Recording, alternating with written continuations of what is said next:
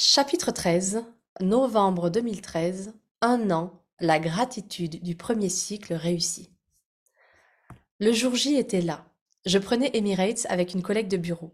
J'avais plusieurs heures de vol en passant par Dubaï et ne pouvais m'empêcher de ressentir une pointe de nostalgie. Je pensais au Cambodge, je pensais à lui.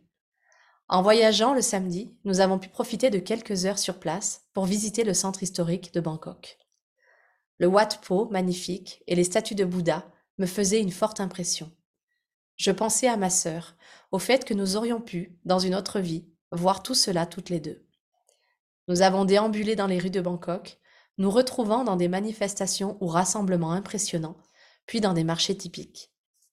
Le hasard a guidé nos pas jusqu'au Mont Doré, où une ambiance étrange mais agréable régnait. Nous nous sommes imprégnés des odeurs et des bruits. Je retrouvais avec une grande surprise des émotions et des aspects du Cambodge. Les gens étaient souriants et je ressentais un agréable sentiment de calme et de sérénité. Les journées, nous travaillions.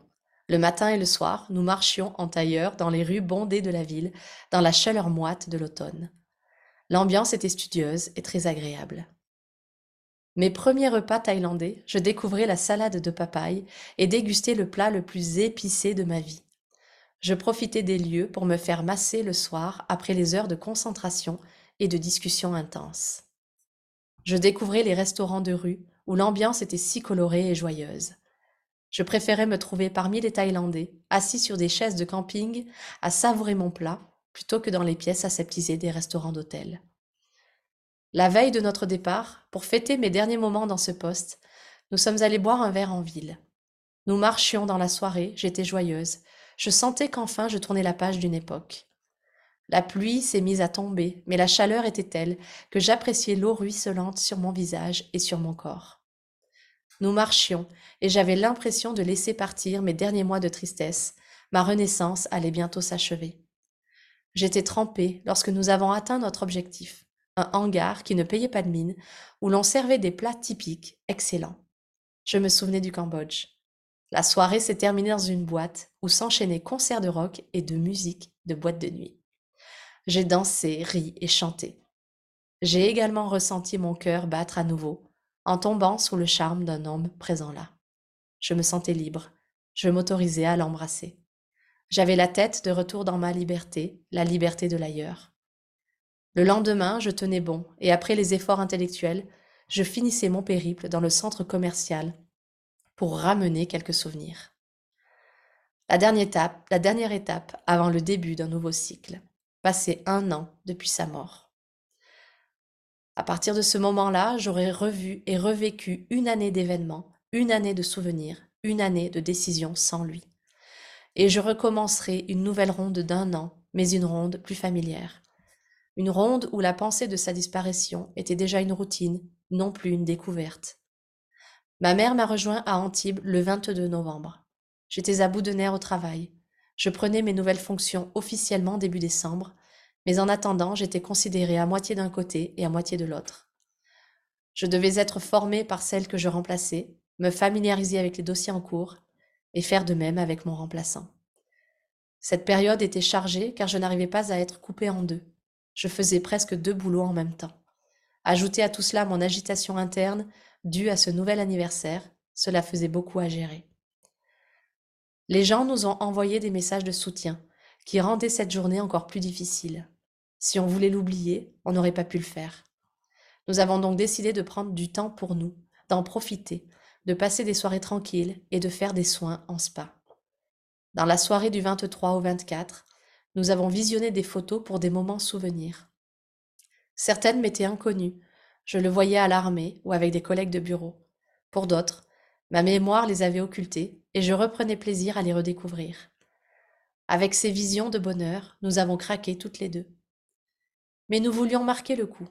Nous avons survécu un an sans lui. J'avais pleuré, ri, dansé sous la pluie, mangé une araignée, acheté un appartement, voyagé, rencontré de nouvelles personnes, découvert des nouveaux traits de ma personnalité, retrouvé l'enfant qui était caché en moi, rouvert une porte dans mon cœur, sourit à son souvenir, lutté par moments et laissé le flot m'envahir par d'autres. Et voilà la fin du chapitre 13 et surtout voilà euh, la fin de un an de, euh, vie euh, dans le deuil. un an, c'est important, c'est un cycle important dans le deuil. Un an, c'est le cycle qui permet de, vivre chaque événement, chaque situation, chaque moment particulier tel que Noël, un anniversaire, etc., sans la personne. Et donc, c'est, un cycle qui nous fait mourir et renaître à la fois. Mourir parce que qu'est-ce qui meurt en soi? Ce sont les, euh, le fait de se connecter physiquement ou d'appeler la personne pour vivre ces événements-là. C'est le fait de, de voir qu'une part, qu'une partie de, euh, de notre quotidien a changé, une partie de notre vie a changé. Ça, c'est un peu la mort. Puis la renaissance, c'est le côté de se rendre compte que on a continué à vivre, on a découvert de nouvelles choses, on a, on a grandi, on a ri, on a dansé, on a pleuré, on a, on a vécu différemment euh, pendant un an. Et donc, c'est c'est une période, le, les un an, qui est assez particulière. En numérologie, le 1, c'est le début de quelque chose. C'est effectivement ça. Le 1 fait suite au 0. Le 1 fait suite à bah, la mort. Euh, le, 1 fait suite à la mort. Le, cycle s'est terminé, le 0. Euh, et donc, je peux renaître. Mais pour renaître, eh bien, je dois laisser partir certaines choses. Donc, c'est le 1. Ce chapitre, il amène deux choses importantes.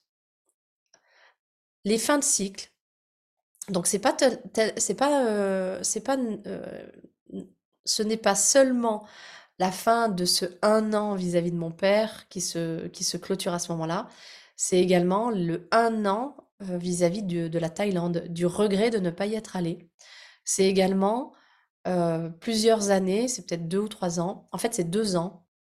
C'est clairement deux ans de, de, où, se termine le cycle par lequel tout a commencé, ou quand j'ai commencé le, livre, je dis en octobre 2011, j'annonce que je vais euh, être promu euh, manager, euh, donc chef d'une équipe, et mon père nous annonce qu'il est malade. Et eh bien là, à la fin de, ce chapitre 13, eh bien je change d'équipe, ce qui fait que je clôture deux ans de, de, finalement dans, dans un poste particulier, ce poste qui m'a accompagnée pendant toute la, maladie de mon père et puis pendant tout le deuil des un an euh, de sa mort. Donc le changement de poste, il est finalement, euh, là quand je m'en rends compte, il est finalement très très symbolique également qu'il tombe pile à la date anniversaire de, de la mort de mon père. Ce sont ces petites choses-là. Là, je vous donne mon exemple personnel, mais ce sont ces petites choses-là, ces signes-là, des cycles qui sont, qui sont magiques à voir parce que je n'ai pas prévu, je n'avais pas prévu de partir en Thaïlande un an après le décès de mon père. Par contre, quand je j'en prends conscience, je peux vraiment vivre le, changement qui se joue à ce moment-là. Je peux vraiment prendre conscience que ok, là, je suis en train de de clôturer quelque chose à un niveau très symbolique, certes, mais je suis quand même en train de clôturer quelque chose. Et donc ça m'a fait vivre, euh, quand on prend conscience de la chose, on vit beaucoup plus euh, intensément, de manière présente ou de manière consciente, le, ce qui est en train de se passer, ce qui est en train de se, de se jouer. Ça rend, ça met une saveur particulière aux événements que l'on vit. Et quand je pars donc euh, en Thaïlande, je je reconnecte au Cambodge. Je reconnecte à finalement deux ans de d'évolution personnelle. Je reconnecte à la mort. Donc, euh, la première année, c'était la mort et puis la deuxième année, la renaissance. Je reconnecte également à, à tout ce que j'ai vécu dans ces deux ans, notamment le, la redécouverte de qui je suis, euh, l'enfant intérieur qui se, qui s'est, qui, révélé, euh, la découverte de, choses qui me font me sentir très bien, les croyances que je me suis mises et qui m'ont euh, qui, qui ont qui m'ont amené à un certain endroit, euh, mes émotions très fortes, euh, et puis en même temps des émotions qu'elles soient désagréables ou agréables. En fait, pendant deux ans et pendant en tout cas l'année là de, de 2012 à 2013, j'ai vécu ma vie. J'ai mis l'accent sur la vie. Et le contraste de la mort m'a permis de le, de, de le vivre de la vivre encore plus pleinement. Et je suis entrée petit à petit dans un chemin de pleine conscience, de conscience. Je n'en suis pas encore arrivée en 2013 au, point d'être pleinement consciente de tout. Par contre, il y a des moments où j'ai de la pleine conscience qui se met là, euh, une, pleine, un plein alignement, un plein, euh, plein contact, centrage avec qui je suis, un alignement euh, total de tout mon être. Tout ça, ça s'est fait petit à petit.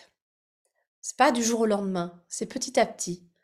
Et c'est ce chemin, en fait, de ce momentum, en anglais on dit, ce, ce cercle qui commence, en fait, ce, ce mouvement qui se met en place, que je vais continuer à nourrir, à nourrir, à nourrir, et qui m'amène à où je suis maintenant dix ans plus tard. C'est marrant parce que dix ans, et j'y ai, pensé euh, il y a trois jours, parce que je pensais à ce chapitre. Il y a trois jours, donc j'ai fêté les dix ans du, euh, du, décès de mon père. En fait, c'était intéressant parce que 10, c'est de nouveau un, cycle en 1 en numérologie. Donc 10, c'est de nouveau un nouveau départ, un, nouveau euh, commencement, la fin d'un cycle. Le 9, 9 ans, c'était la fin d'un cycle. Et puis 10, 1, je repars sur un nouveau cycle. Et quand on regarde ce qui s'est passé dans, dans ma vie euh, sur cette dernière année, Là, je peux dire que j'ai changé encore de travail, j'ai changé de lieu de vie. Maintenant, je suis en Ardèche. J'ai vendu mon appartement, l'appartement qui finalement, j'ai acheté cet appartement en année 1, j'ai acheté cet appartement en 2013. Eh bien, je l'ai vendu en 2022. J'ai clôturé ce cycle de l'appartement pour me permettre d'aller dans une nouvelle, une nouvelle étape de ma vie. Et c'est pareil, j'ai senti le, le, mouvement du changement. J'ai résisté pendant très très très longtemps, vous pouvez pas imaginer. Et puis à un moment donné, j'ai dit, ok, je suis le mouvement, j'arrête de résister. Ça, c'est pour vous faire un parallèle avec ce que je disais dans la partie, euh, dans le chapitre 12. De ne pas résister quand le, le voile, le mouvement du changement arrive. Prenez-en conscience et ne résistez pas. Parce que derrière, c'est sûrement la mort d'un ancien d'une ancienne part de soi et, le, et la renaissance d'une part de soi. Tout ça, pourquoi? Pour nous faire revenir à qui on est vraiment à l'intérieur et nous faire euh, euh, rayonner pleinement en fait qui on est, nous faire rayonner dans dans notre être total, dans et ce qui a un impact en fait dans notre sphère professionnelle, dans notre sphère personnelle, dans notre sphère relationnelle, euh, dans notre sphère spirituelle évidemment et puis dans la façon dont on se sent à l'intérieur. C'est-à-dire que maintenant, je me sens dans une sérénité, c'est-à-dire que les événements avant, donc en 2013, dans ce chapitre 13, quand je fais le bilan des un an, j'ai eu quelques moments de sérénité et puis globalement beaucoup d'émotions, des grands huit en fait. Là, maintenant, dix ans après, c'est l'inverse. J'ai eu des, des huit, effectivement, des, des émotions, mais de manière beaucoup plus euh, sporadique, je dirais, et, mon état global, il est, c'est un état de sérénité. Avec évidemment le fait de continuer à ressentir d'émotions parce que je suis humaine et on est humain. Et le, la beauté de l'humain et la beauté de la vie, c'est aussi de ressentir des émotions.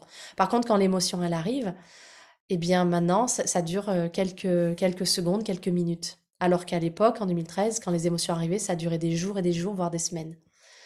Donc j'ai fait une inversion, ça, me fait penser un peu au 8 de l'infini. J'ai fait une inversion de mon état d'être. Et tout ça, ça part, ça part pas de cette année 2021, 2022. Ça part de ces prises de conscience, pas à pas, petit à petit, d'un changement de manière de penser, d'une sortie de zone de confort, petit à petit, en baby step. J'appelais ça beaucoup les baby steps les, pas de bébé. On y va pas à pas, pas à pas, pas à pas. On change des petites choses, des petites choses, des petites choses. Et puis à un moment donné, on se rend compte qu'en fait, tout a changé. Et c'est magique. Et ce qui est magique, C'est pas tellement que tout a changé. C'est ce, de se rendre compte que tout a changé. Et c'est le, l'entrée dans la conscience, entrer dans la conscience de mon état d'être, de des changements qui se sont effectués dans ma vie, de la manière dont je pense, la manière dont je ressens, de mes sensations corporelles, tout ça, toutes ces phases de, prise de conscience, awareness en anglais, et consciousness, il y a deux, mots en anglais. Prendre conscience d'eux, c'est pour arriver à un état où de conscience. Et, c'est ça, en fait, c'est la notion évolution de conscience. Elle se fait pas à pas, jour après jour, petit à petit, grâce aux événements qui nous arrivent dans nos vies, grâce aux signes qu'on va voir ou pas, euh, grâce aux émotions qu'on va ressentir, et puis euh, grâce aux, gens, aux personnes qu'on rencontre et qui nous, nous permettent d'apprendre sur nous et puis sur le monde. Donc, pour les un an, euh, je, les ai, je l'ai avec ma mère. elle est venue à Antibes et on a passé quelques jours ensemble on l'a, on s'est créé des nouveaux souvenirs en fait. C'est ça aussi, un an, en un an, on se crée des nouveaux souvenirs. Et donc j'ai passé la, soirée avec ma mère. Et qu'est-ce qu'on a fait sur les un an? On a fait une soirée euh, souvenir nostalgique, on va dire. Donc on a fait une soirée, on a regardé des photos, on a ri, on a pleuré, et puis on, a, euh, moi j'en ai profité pour aussi faire un espèce de bilan sur l'année qui s'était écoulée. Pour les 10 ans qui se sont passés donc il y a trois jours, c'était un peu différent. Pour les 10 ans, j'étais seule et j'ai invité mon père à manger avec moi, donc euh, à table. J'avais mis euh, deux couverts et je l'ai invité euh, pas du tout en tristesse, au contraire, je l'ai invité pour lui raconter les 10 ans qui se sont écoulés. Alors, ben, en une heure, hein, donc ça a été plus rapide. que, euh, que tous, tous les chapitres dont, que je vous partage. Je lui ai raconté voilà, les dix ans, un peu euh, comme j'avais fait à un moment donné de, de, lui de lui écrire ou de lui parler à haute voix. C'est quelque chose que j'avais arrêté de faire euh, puisque je ne sentais pas le besoin et puis je sentais qu'il est, voilà, qu'il est là et puis moi j'ai avancé dans ma vie. Et là, en fait, sur le, les dix ans, j'ai contacté une, une, une, petite tristesse, un petit attachement, un attachement que j'avais pas du tout identifié jusqu'à présent euh, et que j'ai décidé de tout simplement de, euh, de regarder en face euh, pour, pour cet anniversaire des 10 ans. Parce que dans la gestion du deuil, vous verrez, globalement, il y a beaucoup, beaucoup, beaucoup de choses que, qu'on, qu'on traite, qu'on gère euh, assez rapidement, je dirais. Puis ça prend, finalement, ça prend euh, le temps que ça faut, que ça, euh, qu'il faut, et chaque personne est différente. Et j'étais globalement très bien vis-à-vis du, du, deuil de mon père. J'ai vraiment tourné la page, sauf sur un aspect, sur un aspect en particulier que je n'avais pas du tout identifié et qui est remonté à la surface le 17 novembre. C'est vraiment, mais remonté d'une manière très forte. Et j'ai décidé de ne pas résister à ça, de ne pas le mettre sous le tapis. Ça, c'est un, principe très important que je veux vous dire, c'est qu'il y a des moments, des périodes euh, où certaines émotions du passé ressurgissent en force. Ne luttez pas contre ça. Accueillez, parce qu'il y a un enseignement, il y a quelque chose qui veut se libérer, en fait, qui veut sortir de soi pour justement nous permettre d'avancer vers la suite. Et donc j'ai connecté avec le fait que tout simplement, j'étais encore attachée à l'image que je ne pourrais pas toucher mon père physiquement le jour où je me marie, le jour où euh, en couple je me marie, que mon père ne serait pas présent physiquement à cet événement important de ma vie.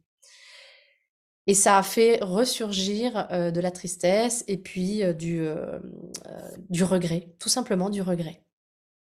C'était le dernier, la dernière euh, bribe d'émotion que je n'avais pas encore euh, identifiée et que je n'avais pas encore libérée en moi vis-à-vis de mon père et vis-à-vis du deuil. La notion de regret. La tristesse, globalement, je l'avais bien traité avant, mais le regret, elle est, pouf, il est venu comme ça. J'en parle pourquoi? Parce que parfois, ça arrive à des moments où on, ne peut pas imaginer On ne peut pas imaginer cela. Ça arrive d'un coup comme ça. Et eh bien là, à ce moment-là, surfer sur la vague. Donc je me suis rendu compte que j'avais encore cet attachement au fait qu'il soit présent physiquement à mon mariage, ou en tout cas à un événement euh, euh, lié au couple. Qu'est-ce que j'ai fait? Bah Déjà, je l'ai identifié.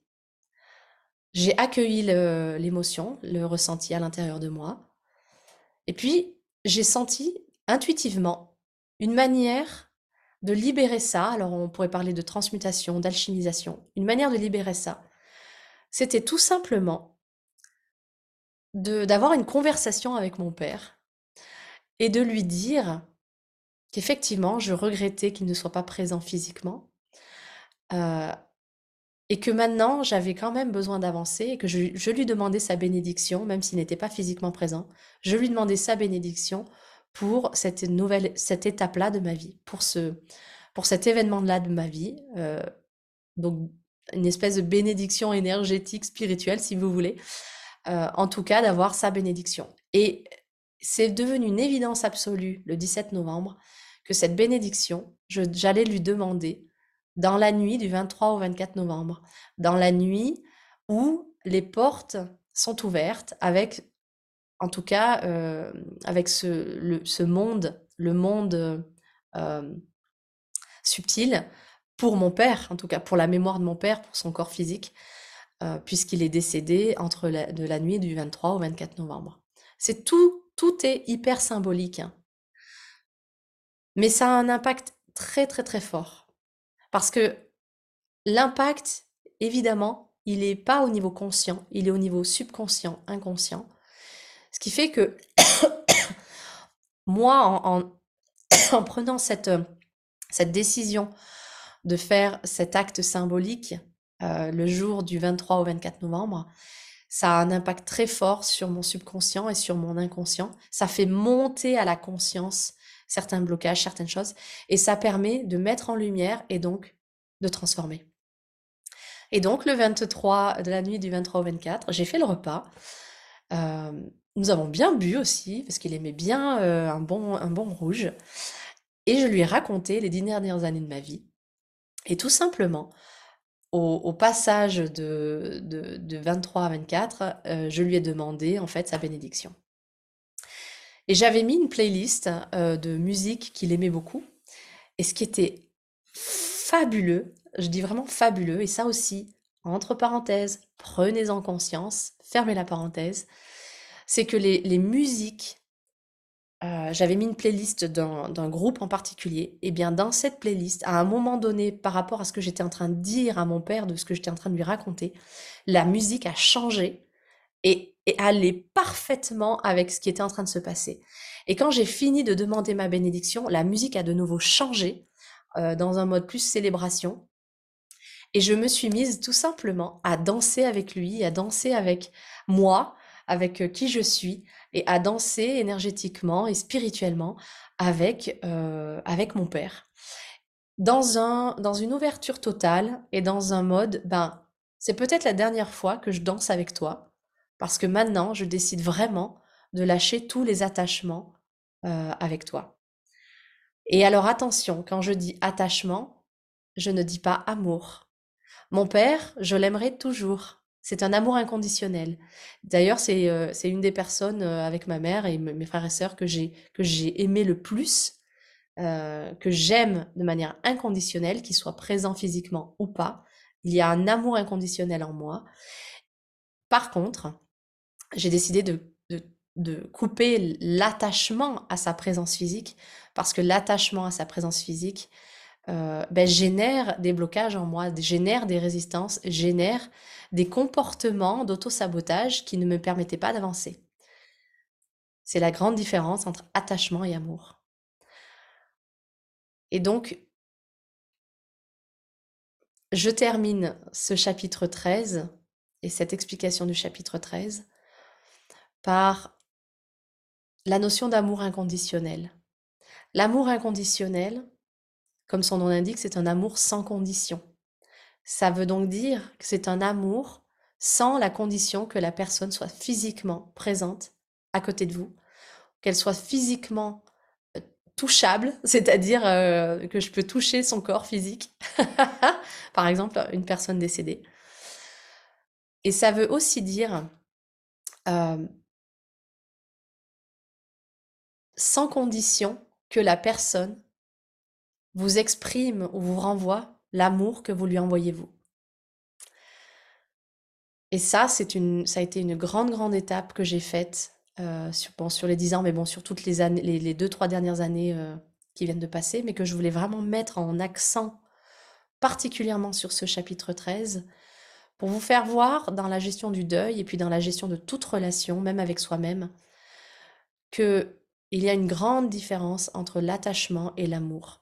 Et dans l'amour, il y a plusieurs niveaux d'amour. Il y a l'amour euh, physique, euh, l'amour amical.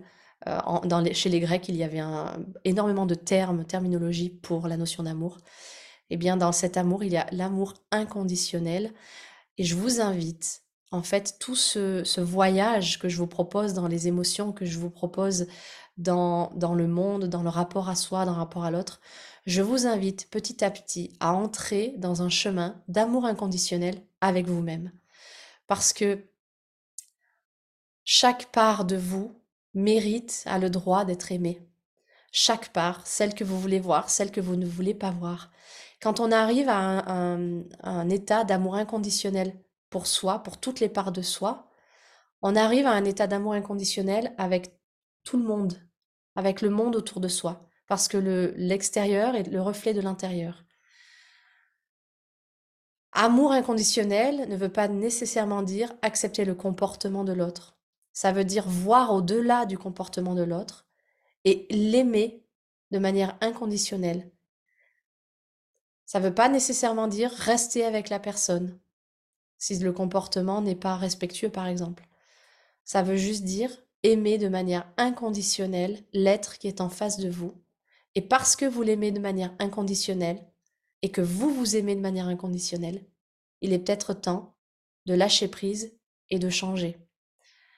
Aimer de manière inconditionnelle, c'est également aimer le vivant autour de soi, aimer euh, les arbres, aimer les, feuilles, aimer euh, les animaux, aimer de manière inconditionnelle. Et nous pouvons aimer de manière inconditionnelle tous les êtres, que ce soit homme, femme.